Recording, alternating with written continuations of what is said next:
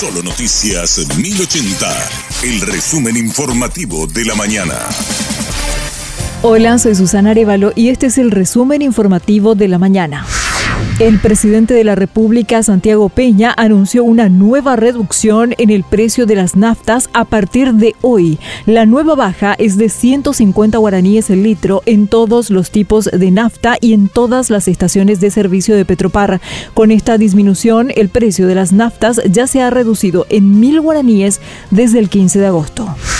El primer día del novenario en honor a la Virgen de Caacupé inició con duras críticas al gobierno, desde la controversia por la designación de Alicia Pucheta en el Consejo de la Magistratura hasta la situación de los indígenas en el Chaco, formaron parte de la homilía del presbítero Denis Núñez del Vicariato del Chaco. La violencia que no para, asesinatos, feminicidios, asaltos, el atropello a la Constitución, ¿es necesario forzarlo? Hay que respetar la institucionalidad en el Consejo de la Magistratura. El acueducto del Chaco costó 130 millones de dólares al Estado y no funciona. Qué tristeza y lo que sufre son los más pobres. Estas son nuestras inquietudes y traemos aquí junto a nuestra madre para que interceda por nosotros por nuestras autoridades, porque ella, para que ella nos ayude a salir victorioso en los momentos difíciles que vivimos como familia, como sociedad, como nación. La Policía Nacional lanzó oficialmente el operativo CACUP 2023. Involucra a agentes del Grupo Lince, de la Patrulla Caminera, de la Policía Municipal de Tránsito de las ciudades de áreas de influencia.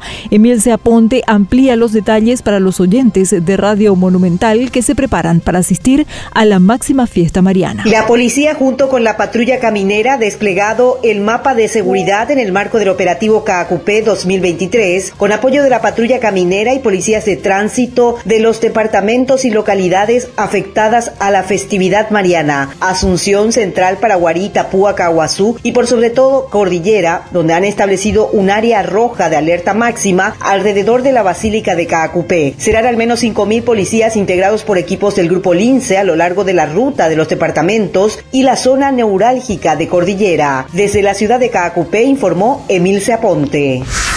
El Papa Francisco irá a la cumbre climática en Dubái tras recuperarse de la afección pulmonar. Viajará este viernes y estará 38 horas en el lugar donde se realizará el encuentro de jefes de Estado y de Gobierno. Francisco tiene en agenda al menos 30 encuentros bilaterales con mandatarios y personalidades de la sociedad civil que se dedican a la protección del medio ambiente. Este sábado, a partir de las 18 horas, se realizará la Noche de los Palacios en Asunción. La actividad consiste en recorrer cinco edificios emblemáticos e históricos de la capital. En cada sitio habrá una presentación artística que incluye música, danza y teatro. El punto de partida es la Plaza de la Democracia, donde se podrá acceder a más información. El recorrido está pensado para toda la familia y es gratuito. Hasta aquí el resumen informativo de la mañana. Que tengas un excelente resto de jornada.